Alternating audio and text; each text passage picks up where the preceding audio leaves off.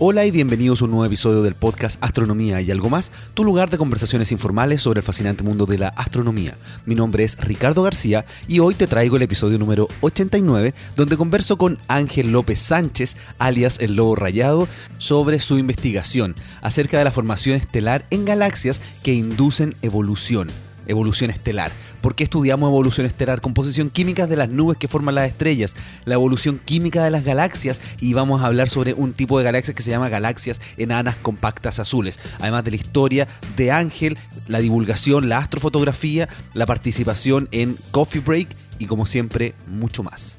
Bueno, y los primeros minutos tú sabes que me gusta compartir directamente con ustedes y tenía un par de anuncios que realizarles. El primero es muy importante para mí porque el día 14 de marzo del 2017 voy a estar haciendo algo que es muy potente porque ustedes saben que yo hice un documental que se llama Expansión Acelerada. Está en mi canal de YouTube, está el teaser del documental y voy a hacer el estreno de eh, Expansión Acelerada el día 14 de marzo a las 7.30 pm en el GAM, el Centro Cultural Gabriela Mistral. Las entradas son absolutamente gratuitas para las personas que estén en Santiago, así que yo los invito a que vayan y que asistan, eh, porque además una vez que eh, se haga la exhibición del documental vamos a tener una mesa redonda con algunos de los astrónomos que participaron en el documental y personas que estuvieron en la realización de este mismo. Así que va a ser un evento bastante interesante y lo que voy a hacer es que una vez que estrene el documental, eh, documental que he tratado de llevar a la televisión a muchos lugares y que no, y que no he podido hacerlo,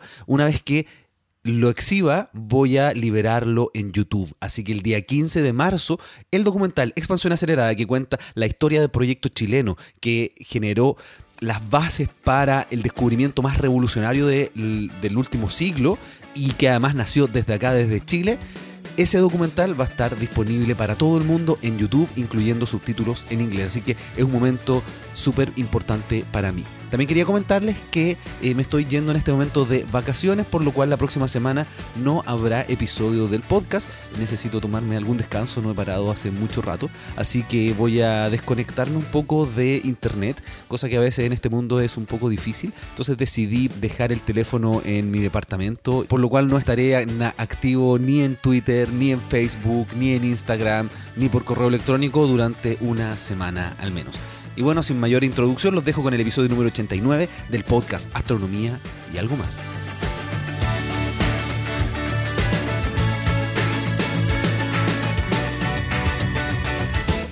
Me encuentro aquí vía conexión por Skype con Ángel López Sánchez. ¿Cómo estás? Hola, ¿qué tal? ¿Cómo estás? Un gusto que podamos conversar. Hemos conversado mucho por Twitter, nos hemos encontrado de hecho nosotros en Coffee Break y ahora estás aquí en Astronomía y algo más. Sí, la verdad que encantadísimo porque tenía ganas de estar contigo y en tu programa. Bueno, entonces, yo sé que muchos de los oyentes ya te han escuchado en Coffee Break porque compartimos audiencia, pero de todas formas, preséntate y cuéntame qué es lo que tú haces para que todo el resto te pueda conocer. Bueno, yo soy un astrofísico y divulgador científico, o al menos me gusta nombrarme así, y trabajo como astrofísico en el eh, Observatorio Astronómico Australiano, la Australian Astronomical Observatory en, Sydney, en Australia, y en la universidad. ¿Qué es el lugar donde estás ahora? No, ahora estoy de hecho en, la, en, la, Universidad de Macquarie. Yo comparto, tengo un puesto que está dividido entre los dos institutos, entre lo que es la Universidad de Macquarie, que está a unos 15 kilómetros al norte del centro de Sydney, una de las principales eh, universidades de lo que es el entorno de Sydney, y el, Australian Astronomical Observatory, el Observatorio Astronómico Australiano, que es donde en verdad paso la mayor parte de mi tiempo. Pero por cuestiones de enseñanza y de clases, pues por lo menos un par de días a la semana en los últimos meses estoy viniendo a la universidad. Perfecto. Pero tenemos 14 horas de diferencia, o sea, tú estás en el futuro en este momento. Yo estoy en vuestro futuro, sí, porque para, para mí ya es por la mañana temprano de del día. Bueno, estoy, no, no, solamente estoy en el día siguiente, sino estamos en el mes siguiente, porque para mí ya es 1 de febrero, pero para ti todavía es 31 de enero. Exactamente, yo creo que es, esas bromas todavía las, las sigue recibiendo constantemente.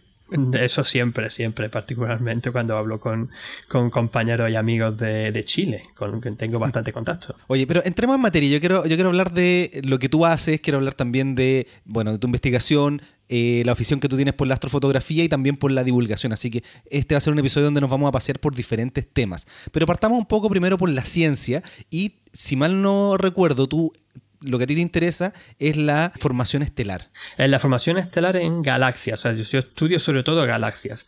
Lo que yo intento entender es como el gas difuso que existe en galaxias más o menos cercanas, porque son las que podemos resolver bien, eh, se condensa, forma estrellas, forma regiones de formación estelar, y esta formación estelar induce la propia evolución de las galaxias.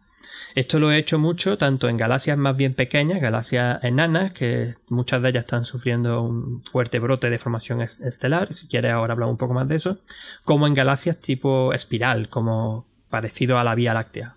Claro, quiero que hablemos sobre eso, pero hay una pregunta que yo te quiero hacer, que siento que es interesante, y es que en muchos episodios yo ya he hablado sobre evolución estelar, así que no voy a mencionar, ¿no? y tampoco te voy a preguntar el detalle exacto de cada una de las etapas. Yo les recomiendo que vayan a los episodios anteriores del podcast. Pero mi pregunta es, ¿por qué tenemos que seguir estudiando evolución estelar siendo que llevamos décadas estudiándola? Conocemos, entre comillas, bastante bien el proceso, pero aún así necesitamos gente que siga estudiando evolución estelar. Claro, porque no, no entendemos los detalles todavía. O sea, hay mucho, eh, tenemos la, el esquema o la idea grosso modo, digamos, ¿no? Pero en cuanto que empieza a meter más complicaciones, más parámetros reales, de la física real, de, otras características que, que, se, que se ponen aparte del típico chiste famoso de la vaca esférica, es como si una nube esférica que condensa y forma estrella. Vale, eso lo tenemos hecho, pero las nubes no son esféricas. Cada una tiene su forma, su forma, sus propiedades, su composición química, su, estrella, donde están situadas, es muchísima variación. Entonces, los campos magnéticos, que es otro tema apasionante, pues claro, esto, eh, ¿cómo, ¿cómo lo podemos poner en un tipo de modelo o teoría que funcione. Y para, este trabajo es fundamental en los últimos tiempos el recurrir a simulaciones por ordenador. Porque son donde tú metes las ecuaciones de la física y estos parámetros que ya cada vez empiezas a refinarlo un poco más y empiezas y lo dejas evolucionar, dejas corriendo el ordenador durante horas y horas y horas, en verdad serían meses o años en ordenadores normales de los que tenemos en casa y consigues pues ver a ver qué, te predice que ese modelo te va a salir eh, al final. Y eso lo comparas con las observaciones.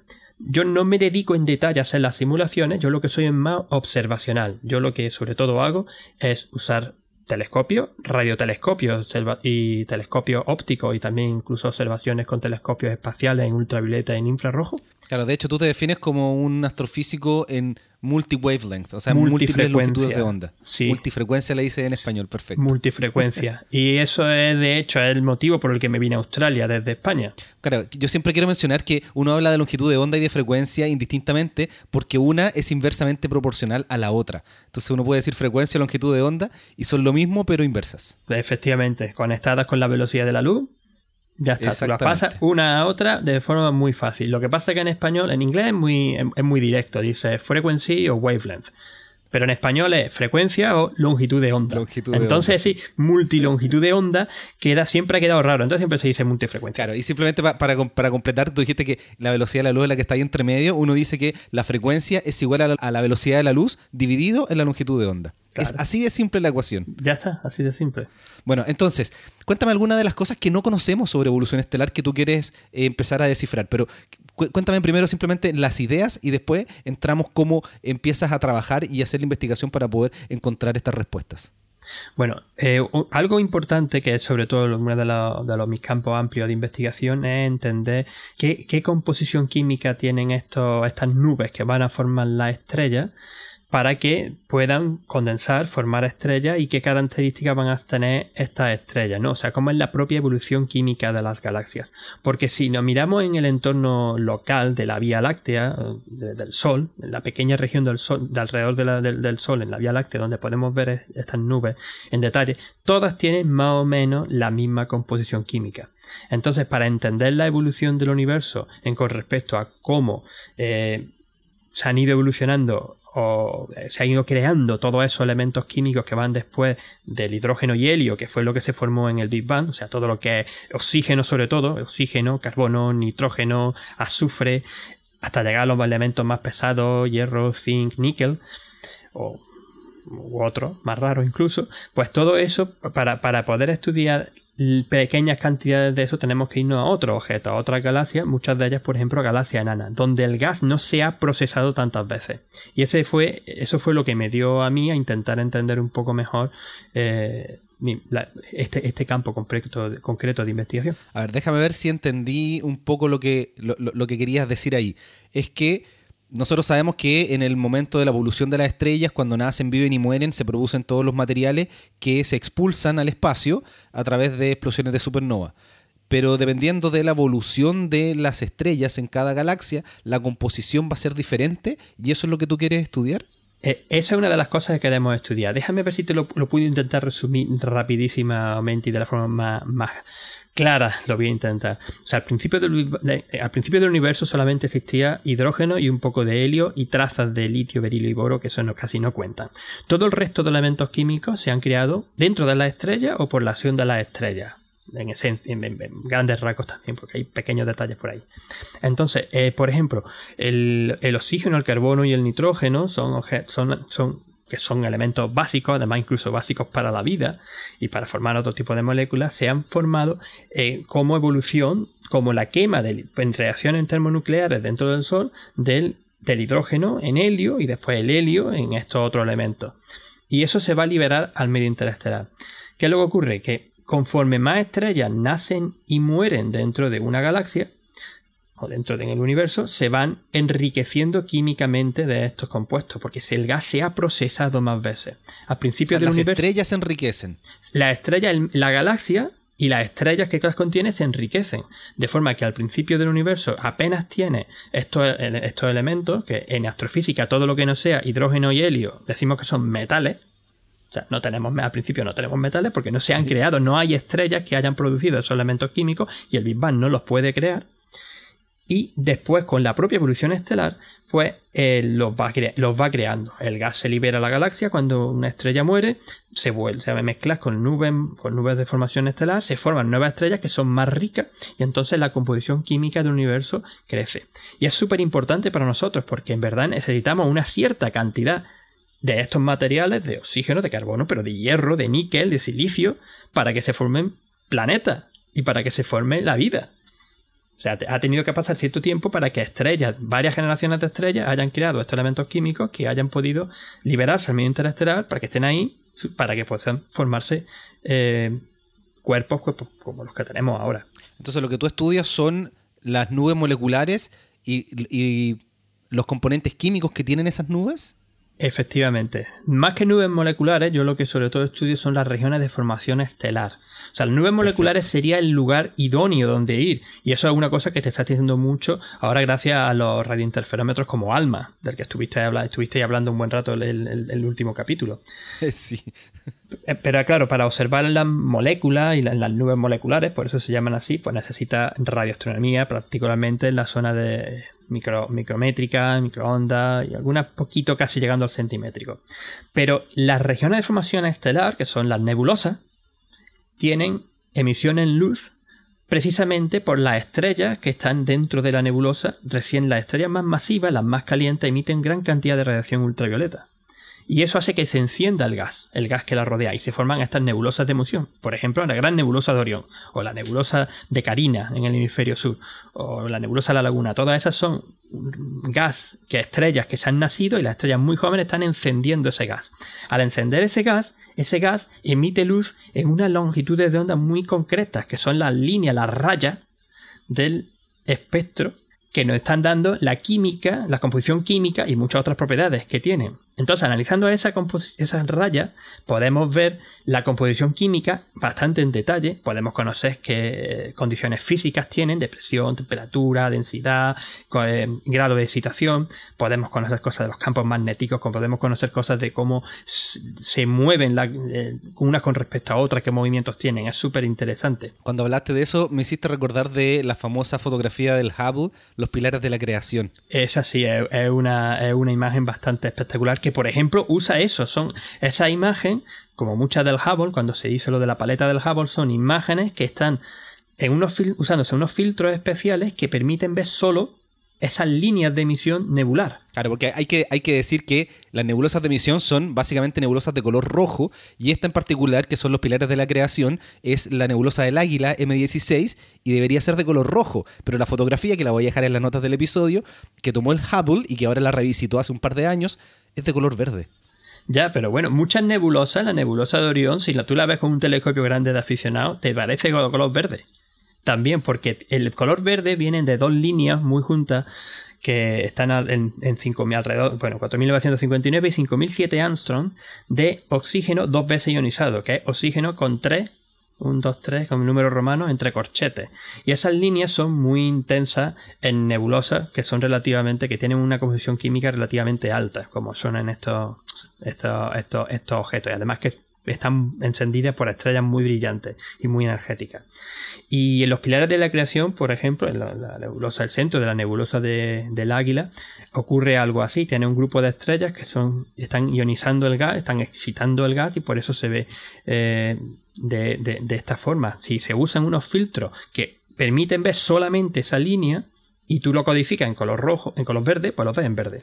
Claro, que eso es lo que hicieron, que tomaron eh, longitudes de onda muy particulares y crearon la información que le llaman RGB de rojo, verde, azul a partir de imágenes de ciertos filtros, que era H-alfa, oxígeno 3 y me parece que azufre 2. Eh, oxígeno 3 en azul, en este caso para la paleta del Hubble estándar es oxígeno 3, que es oxígeno dos veces ionizado, en azul. Eh, H-alfa, que es la línea más brillante, que es la que da el típico color rojo a las nebulosas en la fotografía, porque es la más brillante que, que se ve en nuestro rango, eh, en nuestro espectro, en nuestro ojo. Además, eran más sensibles, las cámaras fotográficas mucho más sensibles a este, este color. Eh, esa está en verde. Y luego el filtro de azufre 3, perdón, de azufre 2, dos veces, azufre una vez ionizado, con un corchete, esa está en el color rojo. Esa es la típica paleta del Hubble. Se pueden poner como otras muchas cosas retomando la, pregunta que te hice inicialmente, estábamos hablando de los diferentes elementos que uno no conoce de la formación estelar que tú quieres estudiar y el, primer desconocido que es importante de eh, investigar es la composición de estos lugares de formación estelar. ¿Cuál es el siguiente desconocido? No, es que precisamente lo que quería haberte mencionado que al final no terminé de decir fue que Normalmente cuando uno intenta entender eh, qué, parámetros rigen la evolución de las estrellas, siempre el primero es la masa. La masa es el más importante. Si era una estrella de masa pequeña como el Sol, tiene una vida terminará, durará durante 10.000 millones de años y terminarás como una nebulosa planetaria.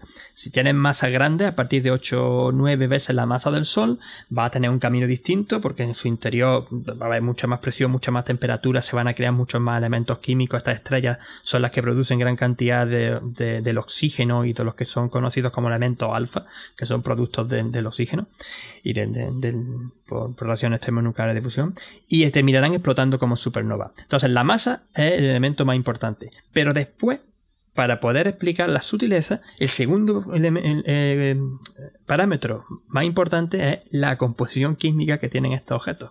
Porque no hacen lo mismo si tienen poca composición química, si, solamente tienen hidrógeno y helio, que son las primeras estrellas que se nacieron en el universo, a si son muy ricas. Claro, es un cambio absolutamente distinto. De hecho, se supone que hay estrellas que solo tienen hidrógeno y helio, que le llaman de población 3, que todavía no hemos podido observar. Todavía, no he querido decirlo yo, me, me, que lo hayas apuntado tú, pero sí, las estrellas de población 3, pues son unos objetos que se creen, existieron al principio del universo, ¿no? Las primeras que se crearon, que eh, lo que hicieron fue que como no tenían metales, no tenían nada que no fuese hidrógeno y helio, porque no se habían creado antes, no existían en la naturaleza, eh, evolucionaron muy rápidamente. Eran sobre todo estrellas que no se llegaron a crear apenas de baja masa, sino de masas grandes, y en nada, en unos pocos millones de años, quemaron el combustible. Cuando se dice quemar en una estrella es convertir por reacción termonuclear de fusión el hidrógeno en helio y el helio en carbono, nitrógeno, oxígeno hasta llegar al hierro y explotaron como supernova. Esas son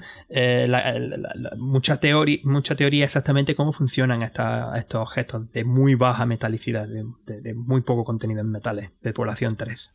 Ahora, mi pregunta es, tú estudias la formación estelar como parte de la galaxia. ¿Cuál es la relación que estás buscando ahí? ¿Por qué lo haces de esa forma?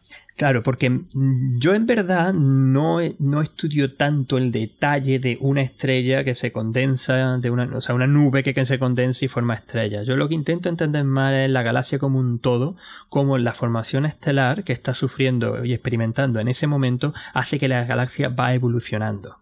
Te puedo dar los dos casos generales. El primer, los dos casos generales que de los que estoy estudiando. El primero que me viene directamente de mi tesis doctoral, que yo la terminé en el año 2006 en el Instituto de Astrofísica de Canarias y en la Universidad de La Laguna, en, España. Eh, que son las galaxias enanas con formación estelar intensa, o las galaxias starburst, o estallantes, me gustan a mí decirlas. No es una galaxia pequeña de baja masa. Hay que mencionar que en general las galaxias enanas tienen baja formación estelar. Entonces por eso es interesante lo que tú estás estudiando. Claro, porque normalmente las galaxias enanas pues son, tú las ves y dices, pues muy bien, un manchurrón pequeñito con sobre todo estrellas más bien viejas, no hay muchas estrellas jóvenes y donde la formación estelar está medio parada. Pero hay unas cuantas, que particularmente las que se conocen como las enanas compactas, enanas azules, perdón, lo he dicho mal, eh, estrellas, galaxias enanas con pasta azul. He repetido dos veces lo de enana. Eh, estos objetos, tú los ves en principio y dices, esto es una nebulosa. O sea, es una galaxia enana tan, que está teniendo tanta formación estelar que tú los ves y parece una nebulosa entera la galaxia. O sea, ¿a qué se debe que esté formando la galaxia esta ahora mismo un montón de estrellas? Y al principio mosqueaba a la gente, ¿no? Porque suelen tener bajo contenido en metales, bastante, por lo menos una décima parte del contenido en metales del Sol, de, o sea, estos elementos químicos más pesados que el hidrógeno y el helio. Y además, pues, eh, al principio parecían que, no, que eran solamente estrellas muy jóvenes, todas, que se estaban formando ahora. Porque en verdad es tan bruta la formación estelar en estos objetos que esas estrellas jóvenes y los procesos de formación estelar enmascaran toda la población de estrellas viejas, muchas de ellas 10.000 millones de años, también antiquísimas, que estaban ahí. Y por alguna causa se están ahora despertando. Eh, tiene un montón de gas y está formando una barbaridad de estrellas. Pues yo precisamente para mi tesis lo que hice fue estudiar una veintena de este tipo de sistemas en mucho detalle, usando observaciones ópticos en infrarrojo cercano, en espectroscopía y añadiendo cuando pude los datos en infrarrojo ultravioleta y en, en ondas de radio para ver qué les pasaba para verlo en detalle. Y entonces lo que me di cuenta... la pregunta es, ¿qué les pasaba? Porque es súper extraño. Pues lo que le pasaba es que son, en verdad no una galaxia, son dos galaxias chocando. Son dos objetos, de pequeña, dos objetos de pequeña masa, difuso, que han tenido una. están en proceso de interacción. No directamente colisión, muchas veces son eh, una galaxia que sí forma estrellas, pero está cayendo una nube de gas intergaláctica y eso ha hecho que dispare la formación estelar. Otras veces sí vemos que son dos cuerpos distintos y, por ejemplo, vemos que hay un, son, muy irregulares estos objetos, ¿no? Tienen grumos de formación estelar, no está concentrado, no hay un centro. Y hay veces que vemos, por ejemplo, dos o tres, y resulta que dos de ellos, que están más o menos cerca, tienen unas características y otro que está un poquito más alejado, pero está, por ahí, pero está ahí dentro del, mismo sistema, resulta que tienen distintas composición química, se mueven de distinta manera, tienen otro tipo, otra, otra proporción entre estrellas jóvenes o estrellas viejas. O sea, es otra galaxia que está, están las dos chocando. Y eso fue una de las cosas que, que, más me, impactó, porque no llegábamos, no, esperábamos que fuéramos a encontrar en casi todos estos, casi todos estos objetos eh, que estaba ocurriendo algo así. O sea, lo que me quieres decir es que en general todas las galaxias enanas tienen una muy baja formación estelar y tienen estrellas viejas. Sin embargo, cuando tenemos colisiones de estas galaxias, se genera formación estelar. Eso quiere decir que si yo veo una galaxia enana que tiene formación estelar, ¿debiera asumir que está en una colisión con otra galaxia? No debería, no tiene por qué, una cosa no implica la otra. Porque pueden ocurrir, pueden ocurrir otros procesos dentro de la propia galaxia quizá, quizá ocurran. Por ejemplo, si la galaxia se mueve dentro de un medio que, que es un poco más denso, y entonces simplemente moverse dentro de ese medio más denso, el gas por un lado de la galaxia se comprime y eso hace que, el, eh, que se formen estrellas. Ese, proceso también puede ocurrir y de hecho se cree que también ocurre particularmente en las partes exteriores e intermedias de los cúmulos y los grupos de galaxias. Pero sí, si tiene formación estelar muy intensa, una galaxia de estas que te digo tipo estallante, starburst, que con mucha emisión, que parece una nebulosa gigante, míralo con detalle porque lo más seguro es que tenga una colisión de galaxias. Perfecto. Ya, ¿y, qué más? ¿Qué más eh, tú estás estudiando con respecto a esta formación estelar dentro de galaxias? Ya vimos las galaxias eh, azules, enanas, compactas. Tampoco me acuerdo el nombre exacto que, mencionaste. Galaxias compactas, enanas azules. Compactas, enanas azules. Compactas, enanas. Blue Compact Dwarf Galaxies en inglés. Ok. Siempre voy a mezclar cada uno de los nombres. no te preocupes. Azules, enanas, compactas. bueno, y el otro, el otro campo sería pues más estudiar galaxias tipo como la Vía Láctea.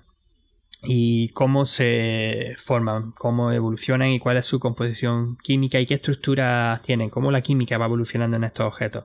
Entonces, lo que se sabía de hace mucho tiempo es que si tú eh, estudias la, cantidad de metales desde el centro de la galaxia hasta las partes externas, pues hay una especie de, hay un gradiente. Las partes externas son más ricas en composición química, en estos elementos, en metales, precisamente porque hay más estrellas que han evolucionado, el gas se ha reciclado mucho más, mientras que las partes de fuera cada vez pues son mm, más mm, pobres en metales, ¿no? Tienen menos contenido, menos de estos elementos, ¿no? El gas ha procesado menos. Y entonces eso ayuda a la hora de entender pues, cómo el hay gas que se ha ido acretando, gas intergaláctico, gas que eran restos que quedaban por ahí del Big Bang, digamos en cierta forma, que se ha ido acretando y formando, eh, formando estas galaxias espirales, es lo que explica la propia teoría de formación de, galaxias.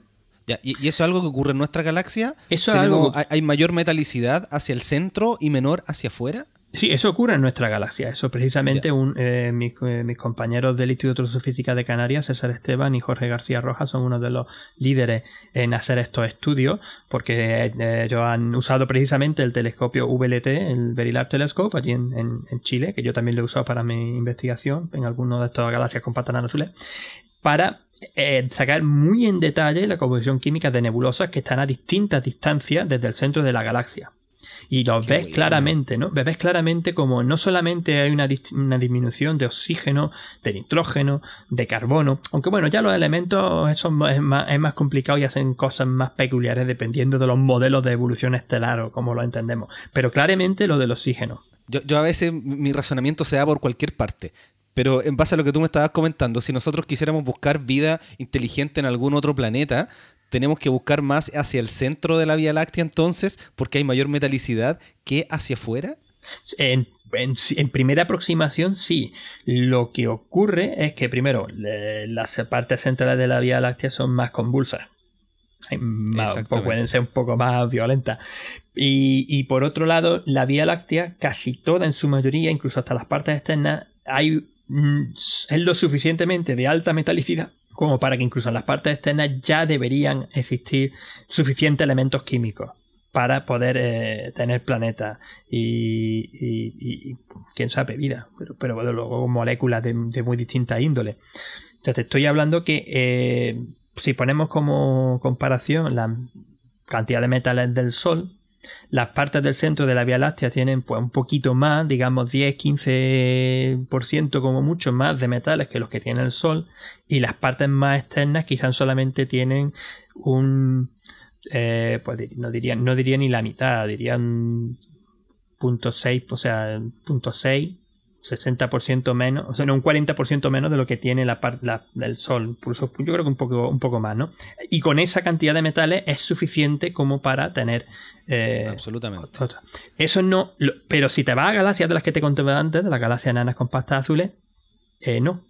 Porque estas tienen cantidad de metales que son órdenes de magnitud por debajo de lo que hay, tiene el Sol.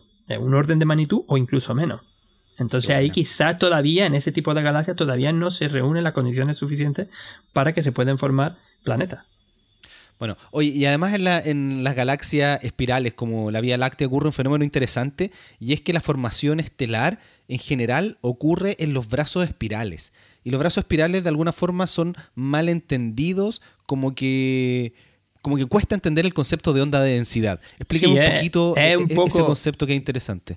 Porque, porque en verdad simplemente es una consecuencia de la rotación de la galaxia. Simplemente, simplemente eso. El disco de la galaxia es, un, es un, disco, hay más o menos gas en todo, en todo el, lo que es el propio disco. Lo que ocurre es que por el movimiento de la galaxia se generan estas que se llaman ondas de, de densidad que se van moviendo alrededor del disco. Y justamente como son zonas en las que el gas se comprime, ahí es donde se van a tener en ese momento la mayor concentración de nebulosas porque se está formando estrella. Entonces, mirando desde fuera, te parece que ahí hay mucho más gas y mucho más material que en las partes donde no se están formando estrellas, porque contrasta menos. Sí, no, lo que iba decir que a mí me parece sorprendente de los brazos espirales en las galaxias, además de que son muy bonitos, es que son un fenómeno permanente en las galaxias, pero algo que esté en un brazo no va a estar siempre en ese brazo, porque el brazo, entre comillas, va a pasar. Efectivamente. Además que hay distintos tipos de definir cómo es de espiral, ¿no? Porque hay algunas espirales, galaxias espirales que son clarísimas, M51 o M101, ves perfectamente los brazos muy bien definidos. Pero hay otro tipo de galaxias espirales que también son espirales, pero que tienen una confusión de brazos, ¿no? Sabe exactamente bien dónde viene uno, dónde viene el otro. Parece que la Vía Láctea es algo medio medio entre una cosa y la otra. Entre un tipo y hasta que la Vía Láctea es barrada, ¿no? Sí, tiene una barra en el centro, pero aún así, aparte, quitando la barra, la barra central de la Vía Láctea, la parte externa, no podemos decir que haya solo dos brazos principales y restos por ahí. Pero claro, estamos dentro de la Vía Láctea, así que hacernos la idea de cómo se ve desde fuera es complicado. Y para de hecho, lo, más interesante es que nosotros ni siquiera vivimos en un brazo, vivimos en una especie de apéndice. Sí, exactamente, un interbrazo con un pequeño sonita por ahí en las partes de fuera. Sí, efectivamente. Y, precisamente para, para, esto lo más importante es usar radioastronomía para poder ver bien la distribución y la velocidad a la vez de las nubes de hidrógeno neutro que se observan en la línea de 21 centímetros. Por ejemplo, como también estuvisteis comentando del SK la semana pasada, pues algo más que podría en detalle observarse con, SK. Sí, bueno, yo quiero retomar el tema de los brazos espirales porque me parece sorprendente. Quería destacar que los brazos espirales, eh, para que quede claro, aumentan la densidad, se genera formación estelar, pasa el brazo eh, o pasa esta, esta acumulación de densidad y las estrellas que ya nacieron quedan ahí y, en otro sector se empiezan a nacer nuevas estrellas. Entonces, promueven la formación estelar. ¿Y eso es lo que tú estudias? No, yo no estudio eso. Yo, no estudio eh, tampoco los modelos físicos de la onda de densidad o los modelos eh, que intentan describirla. Yo, de, nuevo, lo que más me intento centrar es la química de cómo les evolucionan las galaxias con, con, la formación estelar y con los procesos químicos que ocurren en su interior. Particularmente en las galaxias espirales, más me he estado centrando en las partes externas de las galaxias. Porque las, porque en las partes externas te decía que hay este gradiente, o sea que las partes más centrales tienen muchas más cantidades de metales que las partes externas. Pero hace ya unos cuantos años, también cerca de una década, sobre lo que se ha empezado a ver es Igual que pasa, que pasa, no tiene nada que ver, pero igual que pasa con lo de la, de, con la materia oscura, de que hay un aplanamiento en la curva de velocidad y entonces hay cosas raras en la parte externa, la, hay un momento en que ya esta, ese gradiente se para y lo que es una cosa plana. O sea, da igual a qué distancia esté del centro de la galaxia. Todas tienen más o menos la misma cantidad de metales. ¿Y ese punto está definido por algún alguna ecuación, algo? Hay, hay eh, particularmente, por ejemplo, el cartografiado de Califa, que se, que se consiguió con, usando un instrumento muy especial de campo 3D en espectroscopía, usando el telescopio 3,5 del Observatorio de Caral Alto en Almería, en España. Eh, demostró por primera vez que existe un gradiente universal y un parámetro universal que más o menos describe todas las galaxias y la escala a eso, eh, te tienen el gradiente y luego la parte externa. Claro, es que las partes externas son las más difíciles de ver porque el cada vez más difuso.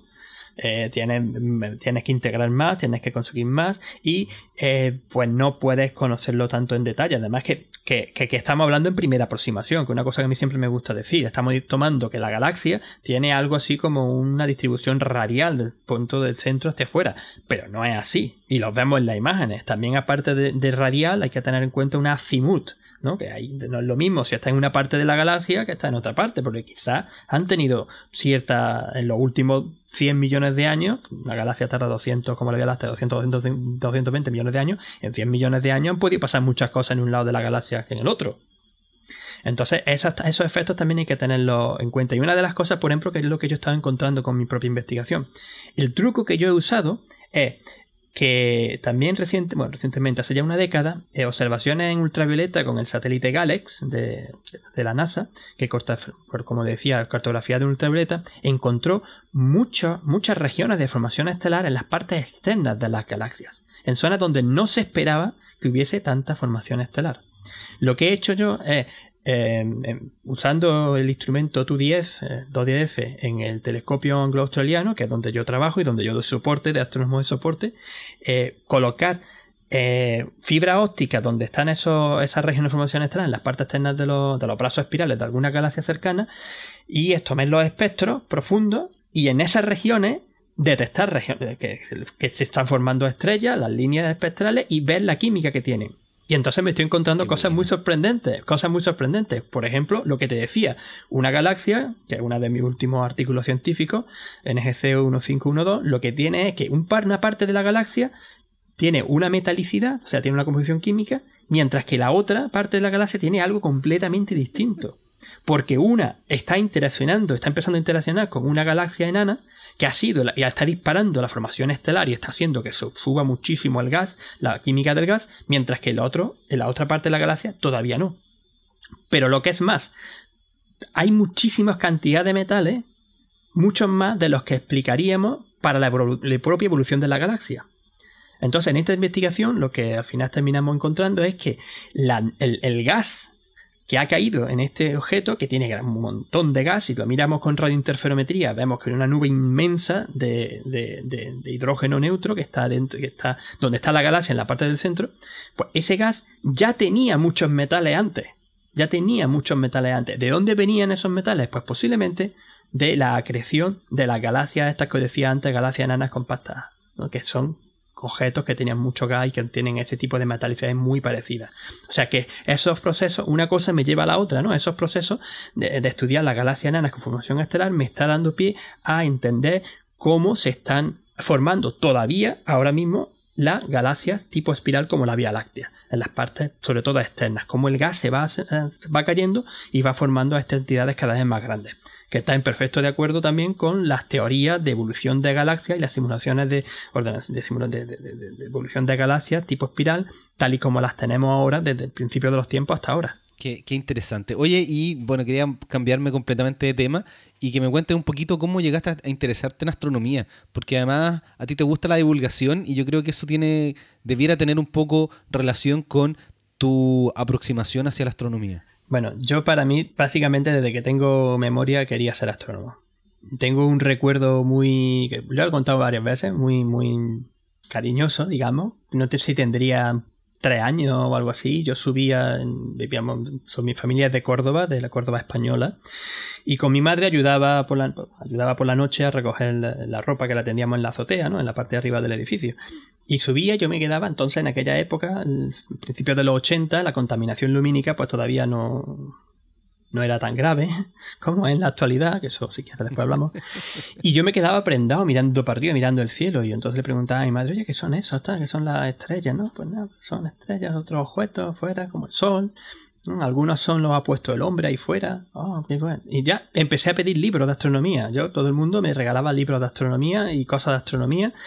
Compré un telescopio, unos prismáticos, después me regalaron un telescopio y ya está, yo ya estaba súper enganchado. Era el que me, llamaban astroloco en clase porque yo iba, estoy hablando en, primaria, en primaria yo era ya el que iba, el que salía allí al estrado y empezaba a contar cosas de los planetas, de la, del universo. Me acuerdo una vez en que tendría yo 11 años que me dio la paranoia. Fue sí, porque fue por sobre la época en la que se estrenó una de las de Regreso al Futuro.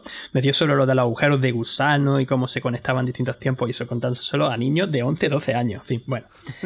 lo que quiero decir, estaba súper enganchado. Me, hice socio de la agrupación astronómica de Córdoba.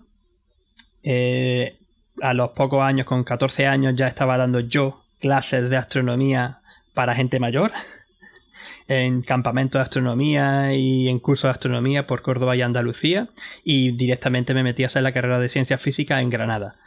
Eh, estuve en Granada, mm, trabajé en el Parque de las Ciencias de Granada durante varios años mientras hacía la carrera. Allí tuve también mucho contacto con compañeros del Instituto de Astrofísica de Andalucía. Y finalmente, después de terminar la, carrera de, física, me fui a, Tenerife en el año 2000 a hacer la, tesis doctoral en astrofísica. Qué bueno. y, me, da la impresión de que desde los 14 años que te gusta la, divulgación y por eso sigue haciéndola hasta el día de hoy. Claro, no, yo creo que es súper importante y cada vez la defiendo más y cada vez más intento poner mi granito de arena extra, levantándome, por ejemplo, ahora en perspectiva para grabar Coffee Break. Saludos a los compañeros de Coffee Break. Eh, y, a través de las redes sociales, o Twitter y Facebook, también escribiendo en mi blogs de divulgación astronómica, que me gustaría insistir con, en esto. Yo fui el primer astrofísico español en tener un blog dedicado a la astrofísica en el año 2003. El Lobo Rayado. El Lobo Rayado, efectivamente.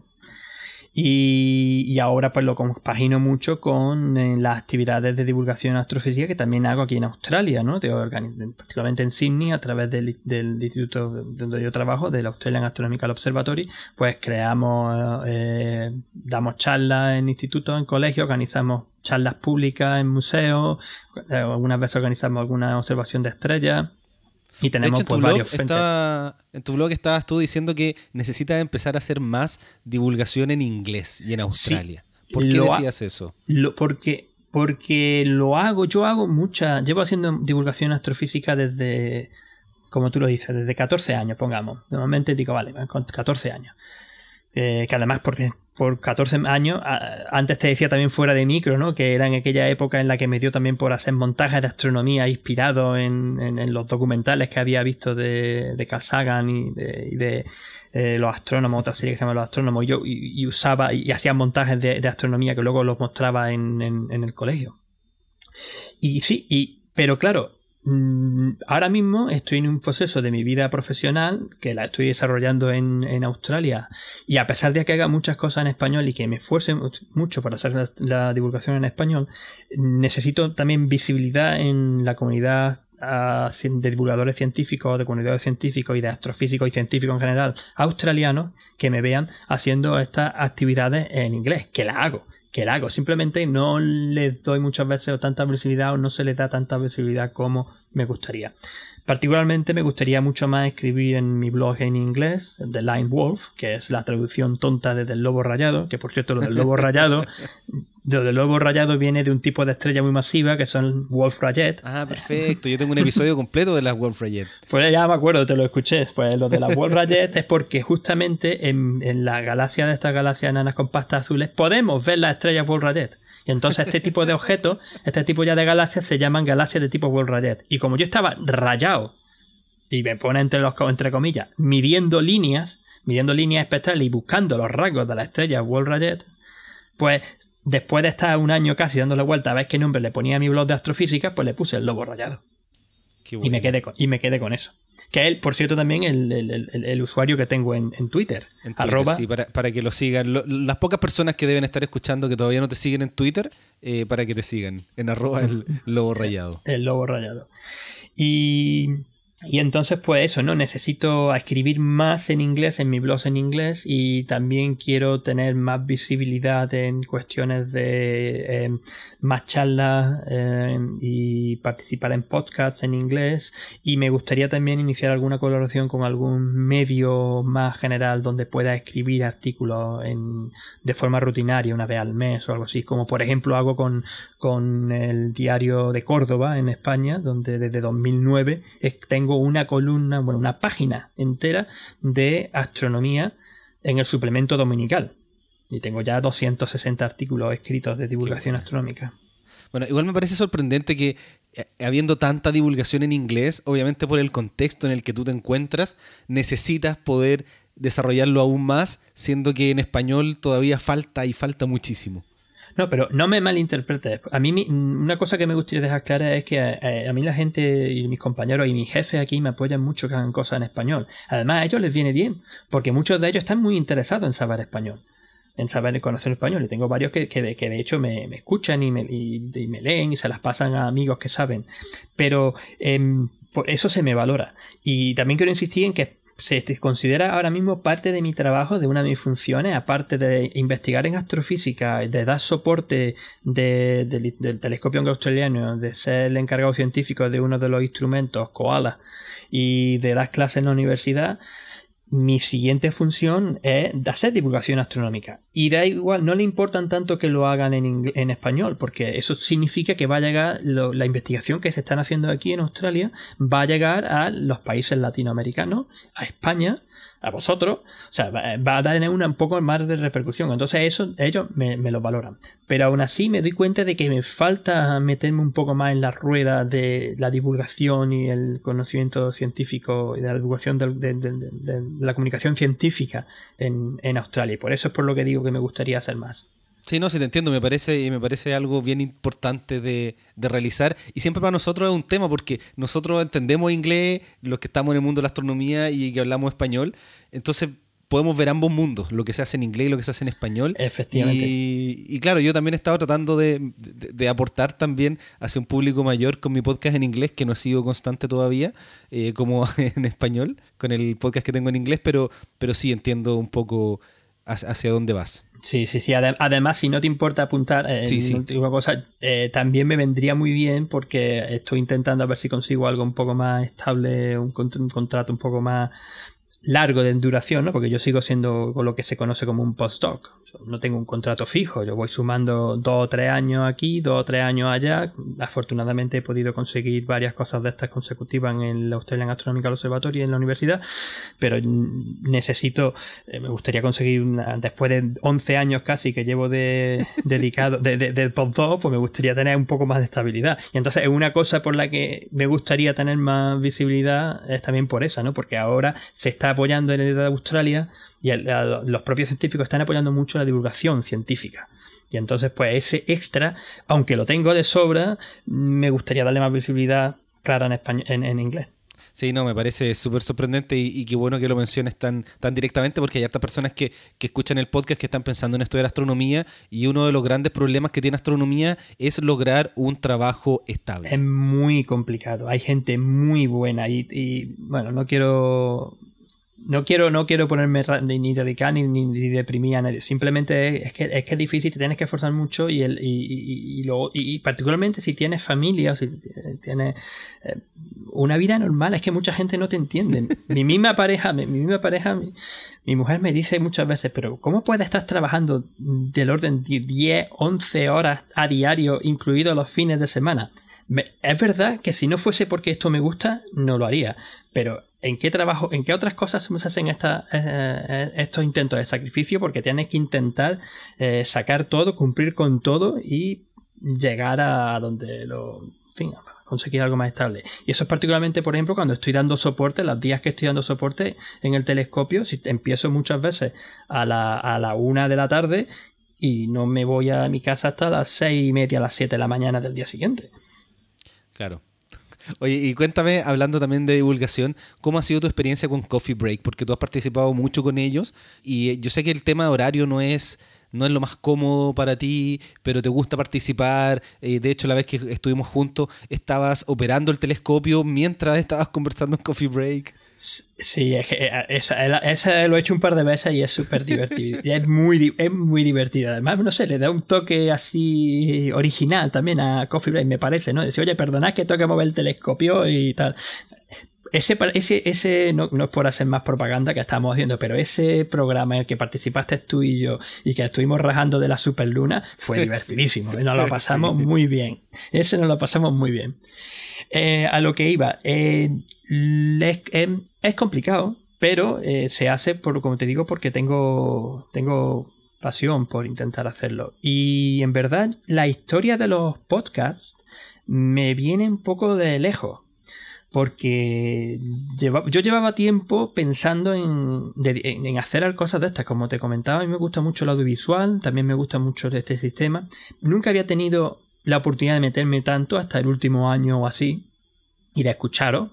Eso es cierto y fue un descubrimiento, me solucionó la vida. Eso de decir que voy a perder todos los días seguro una hora y media por el tráfico de Sydney, pues ya no la pierdo completamente porque estoy escuchando podcast de astronomía y podcast científicos, o sea que, genial. Pero desde incluso cuando me vine, empecé a, estar, a, a trabajar en Australia hace 10 años, eh, Víctor Ruiz, que ahora uno de los integrantes de Radio Skylab, de, otro podcast de divulgación astronómica y ciencia del espacio que se hace desde, Gran Canaria, precisamente, desde, España.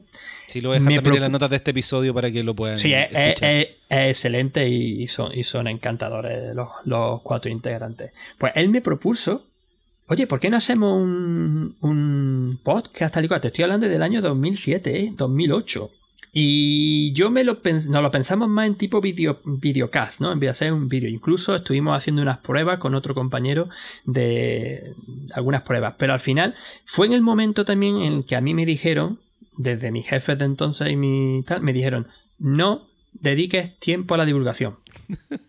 Qué mal. Tu trabajo, tu trabajo es investigar. Digo, pero si es que yo hago mi divulgación en mi tiempo libre, da igual. Da igual porque lo que se te ve es que estás haciendo divulgación, no estás escribiendo artículos científicos. Que esto ha sido también una de las cosas por lo que me ha parado un poco la divulgación científica en Australia, porque hasta hace relativamente poco, hasta hace 4 o 5 años, no se veía bien eso de, bueno, eso también pasa en muchos sitios, pero, no se veía bien eso de que te dedicara siendo científico, siendo, estando peleándote con los datos, reduciendo observaciones haciendo investigación, yendo a congresos, escribiendo artículos científicos, no se entendía que fuese a hablar y hacer divulgación, escribir en un blog. Claro. Y me, y me, dijeron, de hecho, que parara. Entonces fue una de las cosas que me, que me paró. Por eso, cuando ahora ya, eh, cogiendo un poco más, teniendo un poco más de experiencia y teniendo ya muchos más medios, eh, Héctor Soca me dijo, oye, ¿te apetece colaborar? Y digo, pues yo encantado, venga, vamos para adelante. Y ya he perdido la cuenta de, lo, de, lo, de las veces que las que he estado. Y en serio, y lo digo, sin ningún eh, sin ningún pudor. Me encantaría participar más. Yo por mí fuera sería casi siempre fijo del programa. Pero claro, eh, hay que tener en cuenta pues que una hora interperspectiva para mí. Son mis dos de la mañana, a la hora en la que suelen grabar, a las dos de la madrugada, cuando suelen grabar. Sí, a mí me pasa lo mismo. Yo, a mí me gustaría participar más eh, también en Coffee Break, pero a veces los horarios en que graban, yo tengo menos horas acá en Chile, eh, se hace complicado. También mantener mi propio podcast toda la semana se hace complejo, así que... Claro. Hombre, tú particularmente con mantener el podcast tienes, ya bastante. Pero, pero, pero eso, ¿no? Eh, eh, y, y, además es un podcast Coffee Break súper inteligente, ¿no? Donde se tocan un montón de temas y desde distintos niveles. O sea, hay veces que se dicen las cosas un poco más tranquilita, más suave, pero luego de repente empieza a hablar como el otro día, de una transformada de Fourier inversa para conseguir el plano de visibilidad de los radiointerferómetros.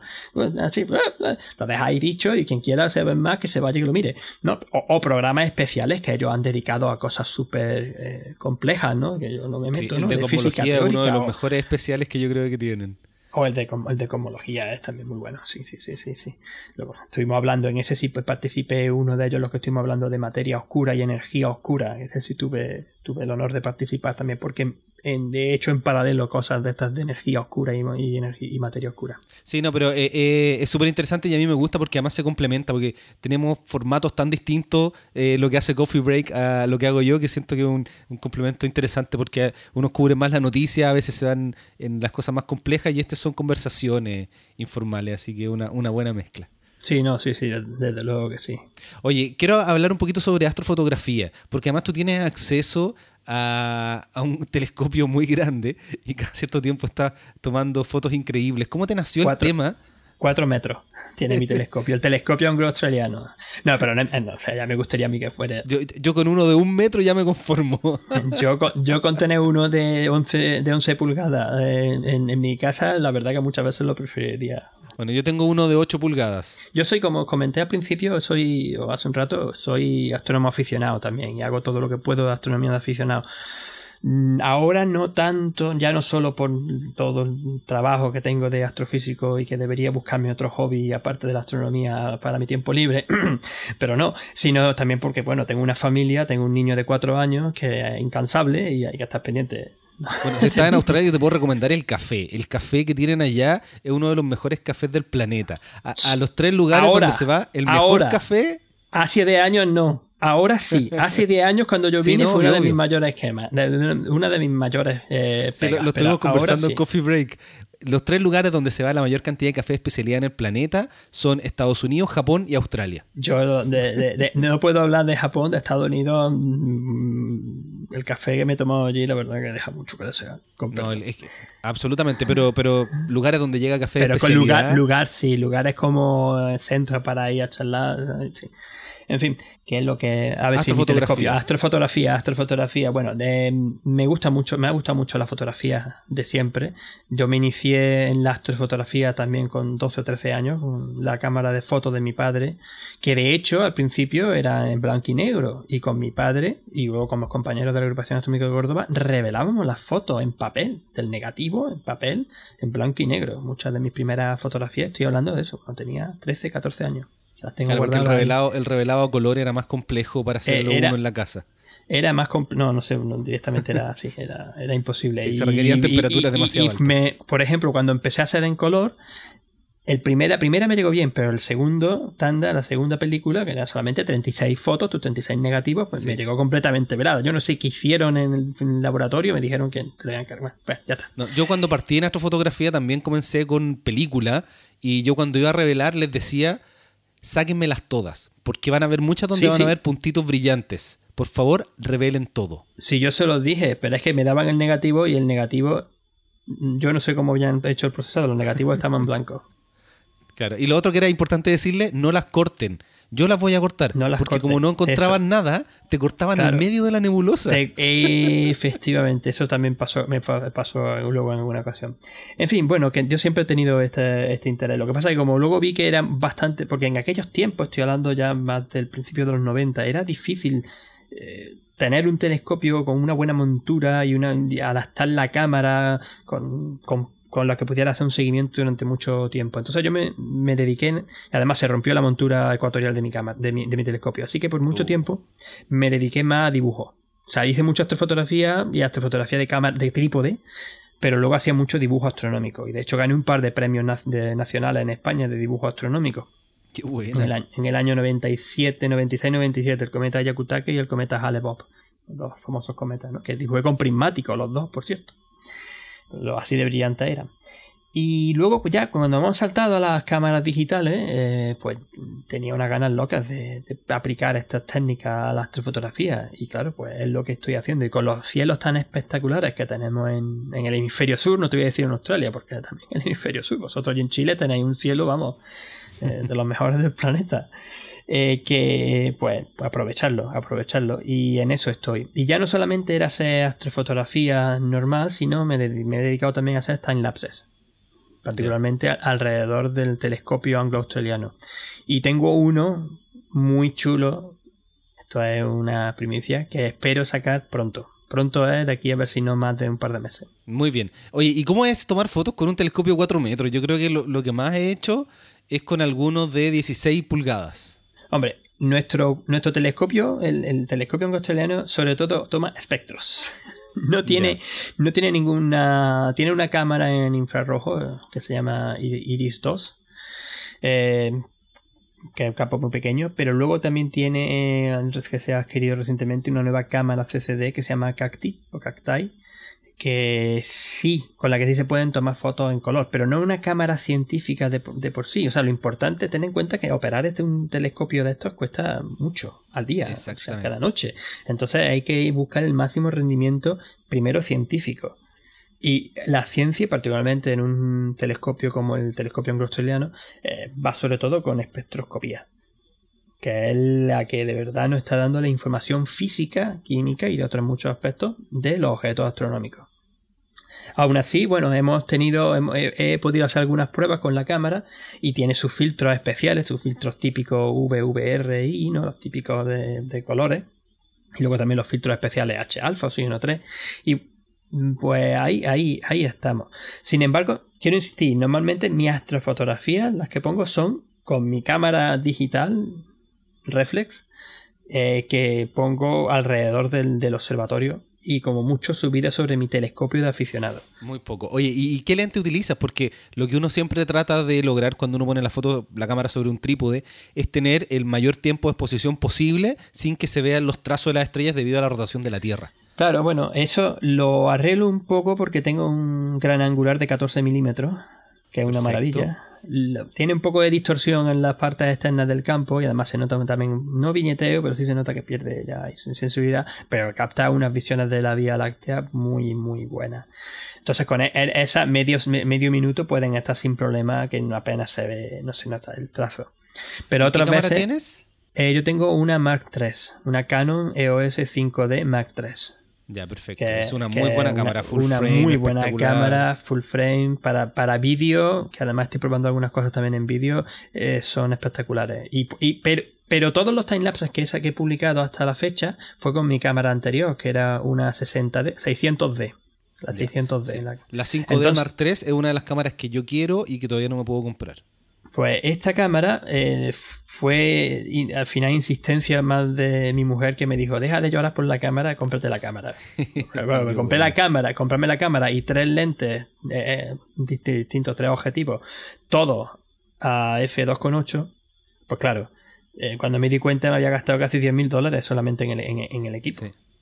¿Y el lente de 14 milímetros f2.8 que tú tiees? ¿qué, este este f2.8, una Sammy Jack. 14 milímetros f2.8. Luego tengo eh, un, un 2.8 de cuánto era el típico de 24-70 y luego tengo el 70-200 si no recuerdo mal también a 2.8 el 70-200 es el blanco.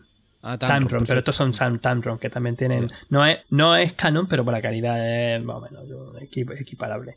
Y luego tengo también un Sigma 50 milímetros a 1,2. Ese debe ser impresionante. ese impresionante, ese para vídeo, ese, es muy bueno para vídeo. Es lo que he probado para vídeo y lo que tengo para vídeo. A ver si algún día también doy una sorpresa, pero esto no lo puedo anunciar todavía. Oye, entonces yo quiero insistir a las personas que tienen cámaras que pueden tomar fotografías de 20, 30 segundos, que salgan a lugares oscuros, que dejen la cámara unos 20, 30 segundos dependiendo del lente que tengan, que hagan pruebas y pueden hacer fotografías de estrellas de forma espectacular. Sí, además, por ejemplo, particularmente tomar timelapses no es tan difícil. Simplemente sal, a cualquier sitio. Y, es una técnica, por ejemplo, muy buena si intentas conseguir estar en una lluvia de estrellas o hay una cierta actividad de meteoros, ¿no? Tú pones la cámara, pones el trípode, la orienta a una parte del cielo, intenta que tenga un buen campo para que tenga más tiempo pones tu sensibilidad, pues depende de las funciones de la cámara, pero típicamente 1800, 1600 ASA puedes tirar, perdón, ASA, ISO, puedes tirar hasta 3200 alguna vez, aunque a mí no me gusta forzarlo tanto. Eh, abres todo lo que puede el diafragma. Lo más complicado es enfocar. Sí. Que de hecho, enfocar, lo recomendable es enfocarlo todavía durante el día con algo muy lejano y bloquear el foco y no lo cambie, no ponga el autofoco o si está la luna, enfocar a la luna y quitar el, y bloquearle el foco. Y dejas la cámara con la opción de que el, vayas tomando fotos continuamente. Que es una opción que tiene la cámara. Entonces tú pones la cámara y dices, vale, 20, 30 segundos. Esa la tiene la 5D. La mía no la tiene, yo tengo la 70D, pero la tengo con Magic Lantern. Y con ese hack funciona. También en muchas de estas, muchas de estas cámaras lo que necesitan es el disparador, un cablecito que se conecta y en el disparador tienen la opción de dejarlo pulsado y entonces en cuanto termine una foto comienza la siguiente. Oye, la típica pregunta que le hago a todos, que tú como eres un, oyente del podcast la debes conocer. Si viajaras en el tiempo pudieras encontrarte algún científico y conversar, ¿con quién sería? Ay, cuando venía aquí esta mañana, escuché, estaba terminando de escuchar la entrevista que le hiciste a, perdón, fue el nombre, a Rodrigo la semana pasada y salió la pregunta y digo, uff, ¿qué, le puedo, ¿qué puedo responder yo a Ricardo aquí? Porque claro, eh, eh, hay, hay, mucho, ¿eh? Y es, y es, y es difícil. Mm, lo primero que pensé, y os puede parecer curioso, pero con quien, una persona que a mí me habría gustado mucho hablar y conocerla, Carl Sagan. Sí, y no hace falta remontarse tan, no hace falta remontarte tanto tiempo. Y os voy a contar una curiosidad. Con 12 años, con mi inglés patatónico, yo estaba tan absolutamente loco por Carl Sagan, por Cosmos, por su libro. Yo me lo sabía de memoria. Sabía exactamente de pe a pa por dónde. La serie me la sabía. Había hecho, bueno, de todo.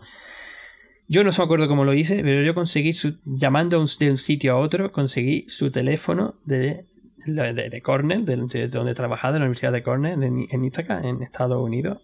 Y llamé, llamé por teléfono a Carl Sagan con 12 años, que le costó a mis padres una tal. Me salió una muchacha hablando en inglés, yo mi inglés era patatónico, me dio una vergüenza enorme y colgué. Oh. O sea, una persona que me habría gustado, y nunca olvidaré cuando, cuando el padre de la que era entonces mi, mi pareja, el día que murió Carl Sagan, me dijo, ya, sabes que ha muerto Carl Sagan. Pero para mí fue, porque era, era mi sueño, mi sueño era haber sido capaz de conocer a, y hablar con Carl Sagan. Y no es, y no me estoy remontando tan lejos. Si me pudiera remontar un poco más lejos en el tiempo, una, uno de los científicos astronofísicos, además fue el primer astrofísico, con que de verdad me gustaría charlar con él por las cosas que hizo y por los problemas que tuvo y el ambiente tan complicado en que se tuvo que mover, eh, Johannes Kepler. a Johannes, Kepler sería una persona muy interesante por todo su proceso de entender cómo funciona el movimiento de los planetas y sacar sus leyes planetarias, las leyes planetarias con la órbita elíptica y, y además, pues que intentando cuadrar las teorías de las observaciones con su, con su modelo, incluso fue una de las primeras personas, primero, pues, fue el primer, el primer astrofísico, se lo denomina el primer astrofísico, porque fue el que saltó a ser astrofísica por primera vez, entender las estrellas o los planetas en este caso de una forma más amplia de lo que se quería entonces, y además fue uno de los que de los primeros escritores de ciencia ficción. Escribió una novela corta que se llama Somnium, el sueño, que él se imaginaba que viajaba a la luna. Entonces, pues, eh, una persona que me gustaría conocer, además de todos los problemas que el pobre tuvo que atravesar durante toda su vida, ¿no? Como una persona interesante. Qué buena. Oye, y por último, ¿qué le puedes recomendar a las personas que están escuchando este podcast? ¿Libros de divulgación o algún documental? Ya sé que vas a recomendar a Cosmos de Carl Sagan, obviamente, pero... No, ya lo hemos, ya lo hemos mencionado varias veces, entonces además yo creo que eh, esto es como de obligado, o sea, de obligado, esto es alguien que, se considere científico, divulgador científico que le guste la astronomía, es obligado leer a Carl Sagan. No solamente Cosmos, sino otros libros que tiene fantásticos como El Cometa y particularmente en los tiempos que estamos corriendo, el mundo y sus demonios. El mundo y sus demonios es absolutamente brutal. Porque parece, parece, y más en los tiempos, en esta semana, en este momento, parece que este señor estaba prediciendo lo que va a pasar en 30 años, en 20 años, ¿no? Porque esto lo escribió a finales de los, en el, principio de los 90. Oye, pero como la astronomía ha avanzado tanto, yo ya me encuentro con personas, con, no sé, estudiantes de astronomía o de doctorado de astronomía que no han visto la serie original de Carl Sagan me parece muy mal. Yo me la veo todos los años por lo menos un par de veces. Hay, hay que verla. Y mira que eh, Neil deGrasse Tyson ha hecho muy buen papel en la nueva versión de, de Cosmos, pero no sigues, o sea, eh, eh, la serie de, de deGrasse Tyson no es Carl A mí se me salían las lágrimas algunas veces viendo, contando las cosas que él contaba, porque él lo conoció en persona y cómo tuvo el, privilegio. El primer episodio. El primer capítulo, y al final terminé llorando. decirlo, porque, porque me, me puse en su papel y como he comentado antes, para mí era mi sueño haber conocido a este señor. No, igual, em, muy emocionante ese primer episodio.